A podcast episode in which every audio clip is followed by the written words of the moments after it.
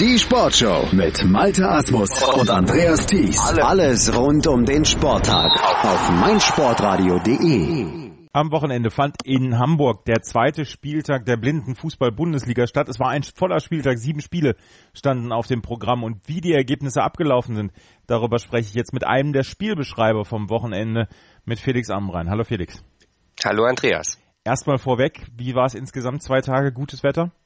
Ja, Bombenwetter, äh, permanenter Regen, kalt war es, also wie man sich so einen Hamburger Sommer halt wünscht. ja, das, das tut mir so ein bisschen leid auch. Aber du hast sieben gute Spiele gesehen, oder? Du hast guten Sport gesehen. Ja, größtenteils habe ich wirklich guten Sport gesehen. Äh, es gab natürlich ein paar Partien, die da ja ein Stück herausgeragt haben, äh, beziehungsweise auch vielleicht überraschend verlaufen sind. Äh, das ist ja was, was man am Sport durchaus zu schätzen weiß, wenn es nicht immer so ver, äh, ja, verläuft, wie man es sich vorher ausmalt. Äh, es gab natürlich auch die ein oder andere Schwäche, die wir beobachten durften, aber darüber werden wir uns ja jetzt gleich ausführlich unterhalten. Insgesamt auf jeden Fall, denke ich, war es Werbung für den Blindenfußball. Sehr gut. Viktoria Berlin hat dreimal gespielt an diesem Wochenende. Einmal gegen Borussia Dortmund, einmal gegen den FC St. Pauli, gegen den Gastgeber und einmal gegen den FC Schalke 04. Gegen den äh, gegen Borussia Dortmund gab es den Punkt 1 zu 1. Gegen St. Pauli setzte es die Niederlage 0 zu 3 und gegen Schalke noch deutlicher mit 0 zu 6. Wie würdest du das ähm, Wochenende der Berliner bezeichnen? Erstmal das Spiel gegen Dortmund. Ja, insgesamt, glaube ich, kann ich schon vorwegnehmen, war es ein Erfolg. Das haben die Berliner auch selber so gesehen. Wir erinnern uns ans letzte Jahr, da hatten sie nach sieben Spielen ein Torverhältnis von 0 zu 41 und folglich dann auch null Punkte auf dem Konto. Jetzt haben sie ein Tor geschossen und sie haben einen Punkt geholt. Also Saisonziel quasi erfüllt. Gegen Dortmund war es so, dass sie tatsächlich in den ersten zehn Minuten sehr gut mithalten konnten, haben äh, es da einfach gut gemacht, das Mittelfeld zugestellt, die Passwege von der rechten auf die linke Seite beziehungsweise eben andersrum, äh, ja gut äh, blockiert und damit die Seitenwechsel für Dortmund extrem erschwert und äh, waren da tatsächlich gut in der Partie, haben dann nach zehn Minuten Auszeit genommen und lustigerweise oder ja, ja ärgerlicherweise aus Sicht äh, der Berliner kam es genau danach dann zum Bruch des Spiels. Also nach der eigenen Auszeit hatten sie so ein bisschen Probleme, zurück in die Partie zu finden. Hassan Altunbasch, der war es dann, der in der zwölften Minute für den BVB auf 1 zu 0 stellte. Das war zu dem Zeitpunkt jetzt nicht gänzlich unverdient, aber es war auch nicht so, dass Dortmund zu ja, nach zwölf Minuten ein großes, einen großen Anteil an Chancen hatte oder eine große Anzahl an Chancen hatte. insofern, äh, ja, war es in Summe vielleicht verdient, aber ja, die Berliner waren auf jeden Fall ebenbürtig. Nach den ersten 20 Minuten war es dann insgesamt so, dass Berlin dann so ein bisschen abbaute in den ja, folgenden Minuten nach dem Treffer, Dortmund zu mehr Chancen kam. Ähm, auch weil Sebastian Schäfer in die Partie kam, mit dem Ted Altumbasch dann deutlich besser harmonierte, als das mit Jörg Fetzer der Fall war. Man hat in den ersten Minuten des Spiels oder in der ersten Halbzeit des Spiels durchaus gemerkt, dass Dortmund Abstimmungsprobleme hat, dass da ja auch noch nicht alles funktioniert, wie es sie sich vielleicht vorstellen. Und dann ja, kam die zweiten 20 Minuten Dortmund betrieb einen Chancenwucher sondersgleichen. Alleine Altumbasch mit, äh, ich glaube, zwei Aluminiumtreffern. Schäfer traf nicht äh, oder stand frei vom Tor, traf die Kiste dann nicht. Auch Jonas Fuhrmann und äh, ja, so konnte sich die komplette Offensivabteilung quasi bis vor dem Tor auszeichnen, aber eben nicht mit Torerfolgen. Und dann passiert im Blindenfußball nicht anders als im sehenden Fußball das, was passieren muss. Es gibt eine kuriose Situation zum Ende und auf einmal steht es eins zu eins. Es waren eigentlich zwei Dortmunder nach einem Abwurf der Berliner am Ball, ähm, konnten die Situation ganz klar bereinigen, beziehungsweise den Ball ins Tor auslaufen lassen. Also es gab diverse Möglichkeiten. Äh, dann kommt Jörg Fetzer ein bisschen unglücklich an den Ball. Ich will ihm da gar keine Absicht unterstellen. Ich glaube, es ist ein Versehen. Und damit legt er ihn perfekt in den Lauf von Edis Velkovic. Und der schiebt mit dem Außenriss dann in die lange Ecke ein. Und äh, so steht es dann 1 zu 1, 25 Sekunden vor dem Ende. Dortmund versucht nochmal die Chance auf den Siegtreffer zu generieren, misslingt dann und so. Ja, war es der perfekte Auftakt für Berlin ins Wochenende. Und aus Dortmunder Sicht im ersten richtigen Saisonspiel, am ersten Spieltag in Wang hatten sie am grünen Tisch gegen Chemnitz gewonnen. Ähm, ja, durchaus ein ernüchterndes Ergebnis. Mhm. Aber Velkovic wie Kareshma bei der, äh, bei der Weltmeisterschaft. Ja, oder auch wie äh, so manch anderer schon im Blindenfußball. Also das war äh, war gut gemacht erstmal tendenziell. Also der Schuss ähm, war war mit Überlegung würde ich behaupten. Also er steht schon direkt vor dem Torwart und muss ihn dann Richtung lange Ecke schnippeln. Hat er gemacht. War auf jeden Fall ähm, ein gutes Tor, wenn jetzt gleich nicht übermäßig äh, besonders im Blindenfußball, äh, aber vor allen Dingen war es halt glücklich, das muss man auch einfach dazu sagen. Ja, dann lass uns doch gleich nochmal gerade die Spiele von Viktoria Berlin abhandeln. 3 zu 0 gegen St. Pauli verloren, 6 zu 0 gegen Schalke 04 verloren, da war dann nichts zu holen. Nee, äh, Victoria Berlin hat in jedem seiner Spiele einen anderen Torwart beginnen lassen.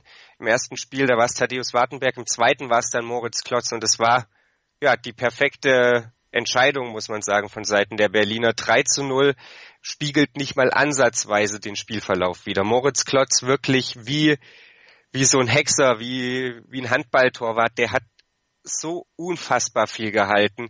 Äh, das Spiel hätte wahrscheinlich ansonsten 8-9-0 ausgehen müssen, alleine ob der schieren Zahl, die St. Pauli äh, an Schüssen wirklich aufs Tor gebracht hat. Und ähm, das ja, zeichnete sich relativ früh ab. Es war bereits in der sechsten Minute so, dass Serdar Selebi die Weichen da auf Sieg gestellt hat.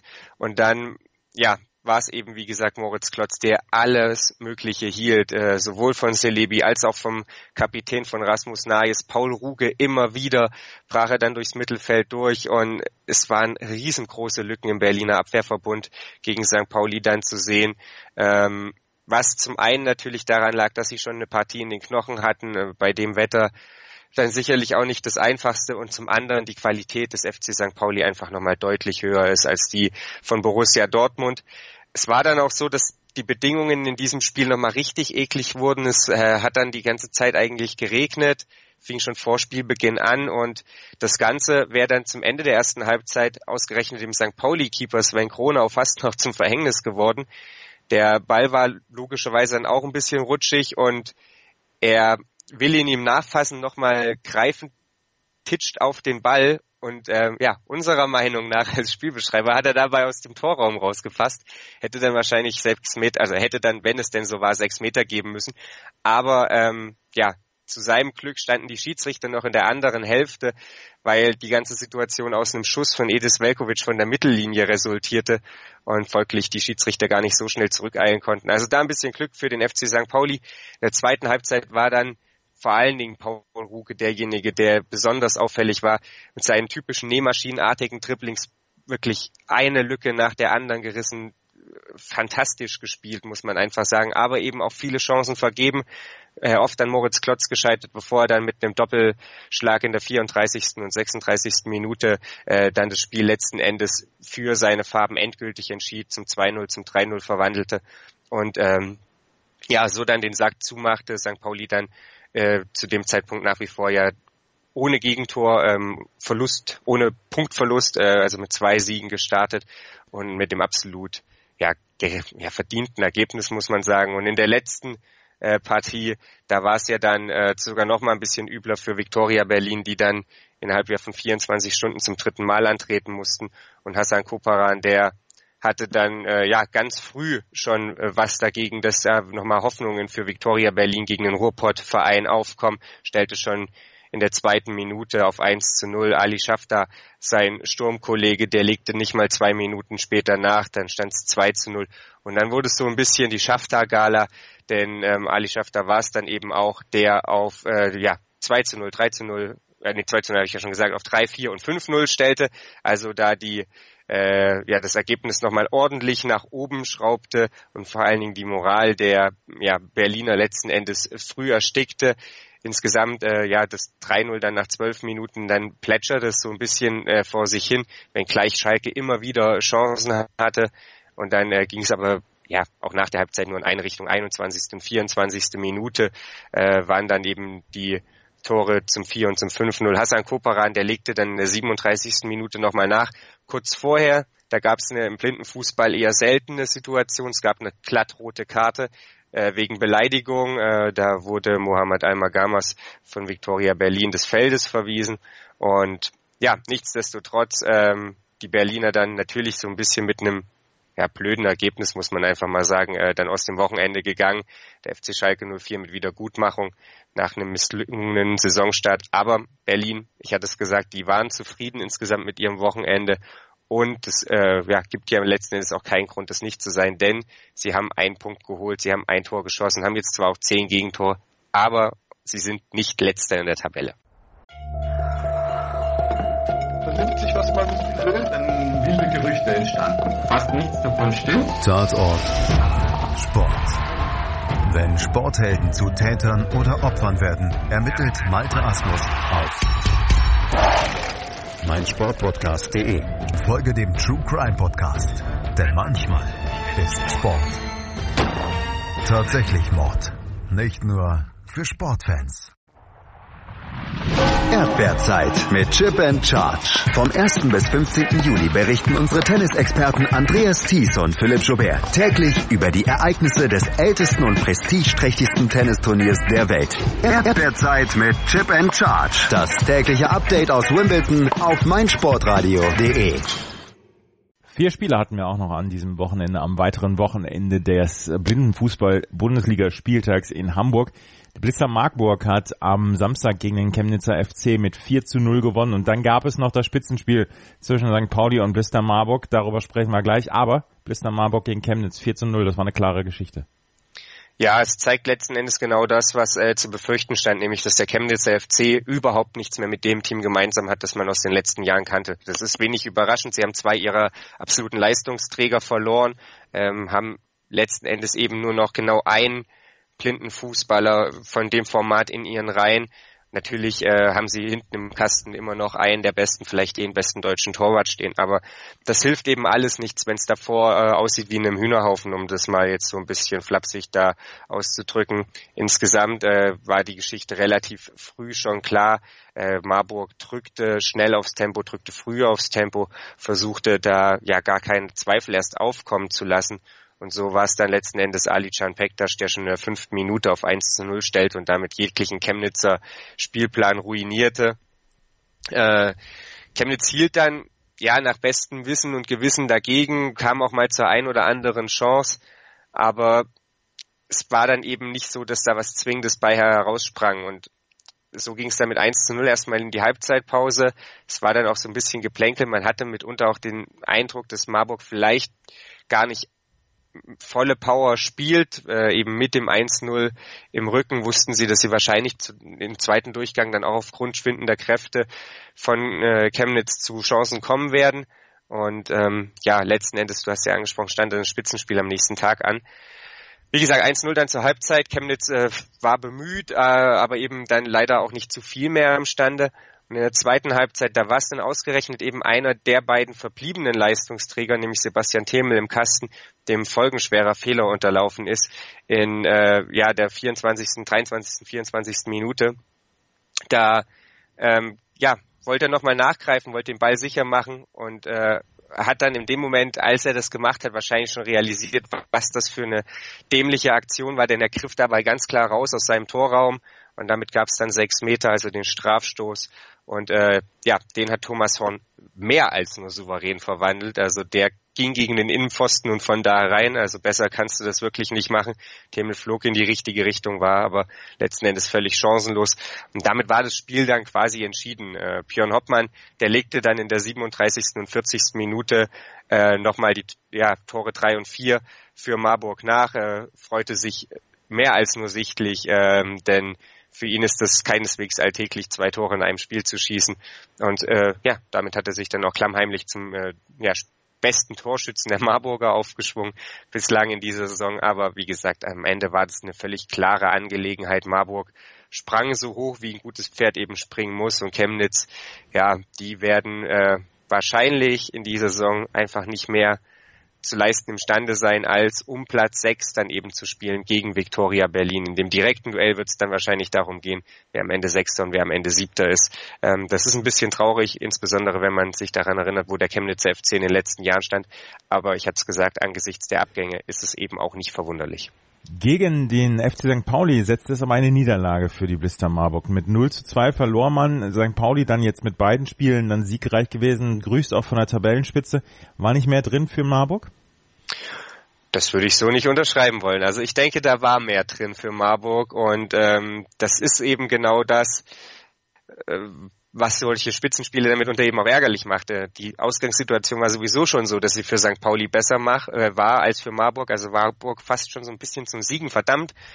Ähm, und dann war es eben genau so, dass da beide vor allen Dingen erstmal keinen Gegentreffer kassieren wollten. Das erinnerte in den Phasen dann eben auch so ein Stück weit an das Finale aus dem letzten Jahr, als sich ja beide gegenüberstanden. Und ja, die beste Chance, die hatte eben im ersten Durchgang Thomas Horn, der äh, wieder zum 6 Meter antraf, denn Rasmus Nayes hat Ali Pektas von den Beinen geholt, ganz klassisch, wie man das eben auch aus dem sehenden Fußball kennt und dann gab es eben den 6 Meter, aber er konnte ihn dieses Mal eben nicht verwandeln, so souverän der erste war, ähm, ja, so unglücklich war dann eben der zweite und damit stand es eben nicht 1 zu 0 nach den ersten 20 Minuten, sondern stand 0 zu 0 und ja, dann war es im, im, zweiten Durchgang auch wieder so, dass eben angetrieben unter anderem dann auch von Tammy Kuttig, von Ali Can Pektas, von Thomas Hasson, die ähm, auch von Robert Warzecher, die äh, Mannschaft aus, aus Hessen, also die Marburger, das aktivere Team waren. Aber dann gab es eine Unaufmerksamkeit. Robert Warzecher ähm, konnte ja das Tripling von Paul Ruge, ich hatte es vorhin schon angesprochen, wie so eine Nähmaschine sieht das aus, ähm, mit unglaublich viel Tempo, nur durch einen Foul stoppen. Es gibt acht Meter vor dem Tor den Freistoß für St. Pauli und Rasmus Nayes, der ja prüft Martin Mania, der ist zwar mit den Fingerspitzen dann am Ende noch dran, kann ihn aber nicht mehr abwehren und somit steht es auf einmal 1 zu 0 für St. Pauli. Den kommt das natürlich entgegen, stellen sich noch ein bisschen tiefer rein äh, um den eigenen Strafraum und ja, dann war es eben den äh, Marburgern schlicht und ergreifend nicht mehr möglich, äh, großartig Torchancen dann in dem Sinne zu generieren. Im Gegenteil, äh, drei Minuten später war es dann wieder Naes, der das zweite Tor auch noch nachlegte und damit dann letzten Endes ja die Entscheidung herbeiführte und äh, somit ganz wichtige drei Punkte für den FC St. Pauli äh, letzten Endes eintütete. Der FC St. Pauli, hast es gesagt, der grüßt von der Tabellenspitze die haben jetzt neun Punkte nach drei Spielen, haben sieben zu null Tore.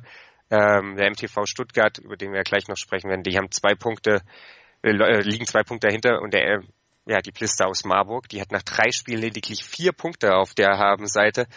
Ich weiß nicht, wann es das das letzte Mal gab im Blindenfußball in Deutschland, aber äh, ich kann mich zumindest spontan erstmal nicht daran erinnern. Also für Marburg ist der Saisonstart so ein bisschen, ja, versemmelt, aber St. Pauli äh, ja, spielt das hier im Stil einer Klassemannschaft runter. Natürlich, äh, die Gegner sind jetzt nicht nur hochkarätig gewesen, wir hatten es angesprochen, Berlin unter anderem, äh, aber der, gegen Marburg äh, so eine Leistung dann abzurufen, ist natürlich äh, durchaus erstmal bemerkenswert. Sie waren da, als sie da sein konnten, hätten wahrscheinlich auch einfach das Unentschieden sonst mitgenommen. Und Marburg, äh, denen ist es nicht gelungen, eben die Wende zum Guten herbeizuführen und somit äh, unterliegen sie am Ende 0 zu 2 und äh, verlieren nach dem Finalduell letztes Jahr im Sechs-Meter-Schießen, dieses Mal dann ganz normal in regulärer Spielzeit. Zwei Spiele haben wir noch und das sind die Spiele des jetzigen Tabellenzweiten MTV Stuttgart. Die haben nämlich auch zweimal am Wochenende gespielt.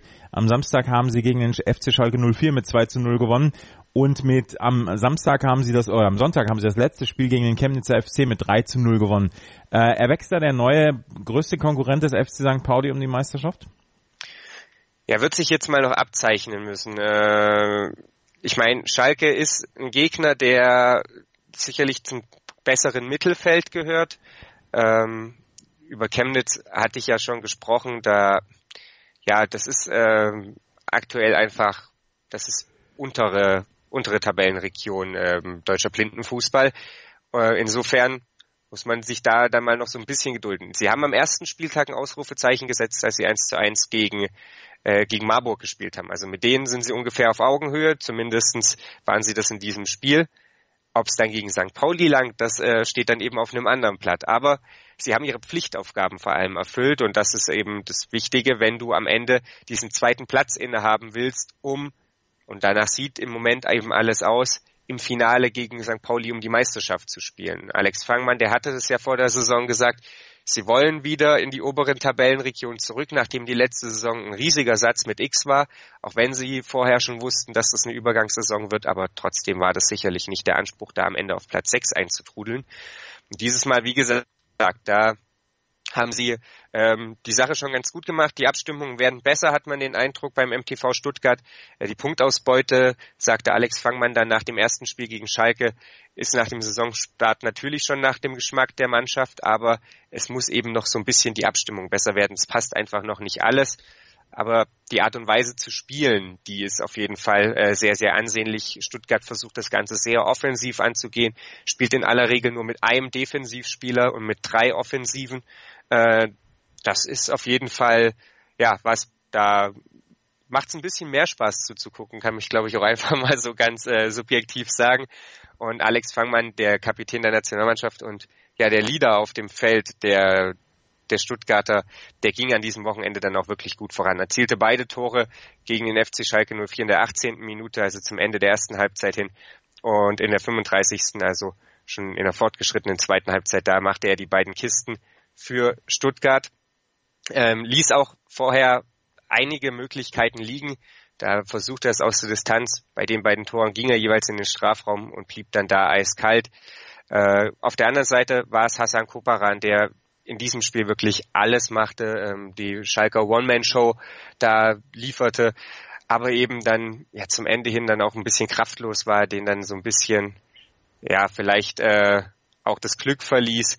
Er hat einiges versucht, ähm, hat versucht für die Königsblauen da irgendwie das Tor zu machen, war ihm dann nicht vergönnt, obwohl er vorher im Scherz zu uns sagt, er macht äh, an dem Tag zwei Treffer, war dann ja am Sonntag soweit, aber äh, Stuttgart hat es einfach ein Stück weit abgezockter runtergespielt als der FC Schalke 04. Man hat gemerkt, dass die Qualität im Kader des Rekordmeisters eben das, das bisschen, kleine bisschen höher ist als beim FC Schalke 04, auch wenn da eben mit Schafter und mit äh, Kuparan durchaus fähige Leute im, in der Mannschaft stehen. Und so gesehen war das dann schon ein verdienter Sieg für den MTV Stuttgart.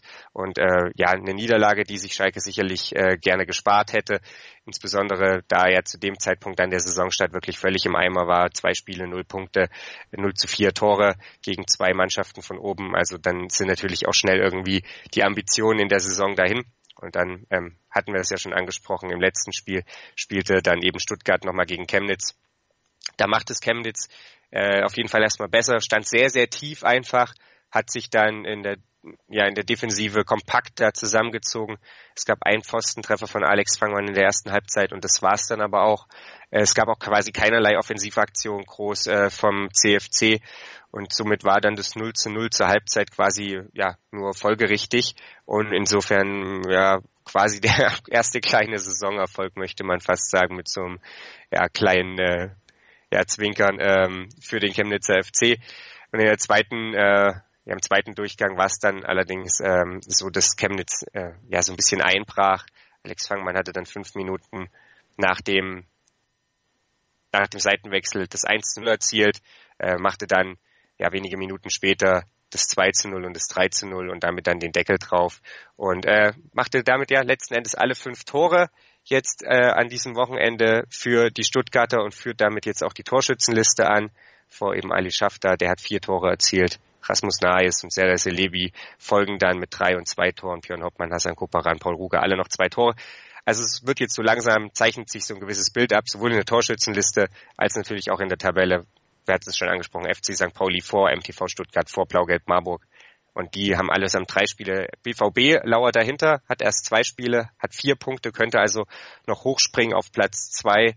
Schalke hat zumindest jetzt mal wieder drei Punkte auf dem Konto nach dem Kantersieg gegen Berlin. Und ganz unten, da grüßt Viktoria Berlin mal vom vorletzten Platz, nicht so wie man das gewohnt ist vom letzten, mit einem Punkt. Und der Chemnitzer FC, der steht eben ganz, ganz weit unten im Tabellenkeller, hat null Punkte, null Tore geschossen, neun Gegentreffer kassiert. Ähm, und ja, das äh, ist sicherlich nach, nicht nach dem Geschmack der Himmelblauen. Das ist sicherlich nicht nach dem Geschmack der Himmelblauen. Wir werden aber den nächsten Spieltag dann am Mitte Juli erleben, am Finalwochenende von der Fußball-WM in Gelsenkirchen. Dann äh, gibt es nämlich wieder sechs Spiele am Samstag, dem 14.07. und am Sonntag, den 15.07. gibt es insgesamt dann sechs Spiele und dort werden wir dann auch wieder bei meinsportradio.de darüber berichten, als Vorbericht, als Nachbericht und natürlich alle sechs Spiele live. Das war Felix Amrein, einer der vier Spielbeschreiber vom Wochenende mit seiner Zusammenfassung der sieben Spiele aus Hamburg. Danke, Felix. Kick in Rush. Das WM-Tippspiel auf meinsportradio.de. Präsentiert von Mobilcom Debitel. Registriere dich jetzt auf meinsportradio.de slash kick and rush und gewinne jeden Spieltag ein nagelneues Sony Xperia XZ2 Kompakt. Bereitgestellt von Sony. Kick and Rush. Die WM 2018 auf meinsportradio.de. Werde der Zar des Tippspiels. Wie baut man eine harmonische Beziehung zu seinem Hund auf? Puh, gar nicht so leicht. Und deshalb frage ich nach, wie es anderen Hundeeltern gelingt, beziehungsweise wie die daran arbeiten. Bei Iswas Dog reden wir dann drüber. Alle 14 Tage neu mit mir, Malte Asmus und unserer Expertin für eine harmonische Mensch-Hund-Beziehung, Melanie Lippisch. Iswas Dog mit Malte Asmus. Überall, wo es Podcasts gibt.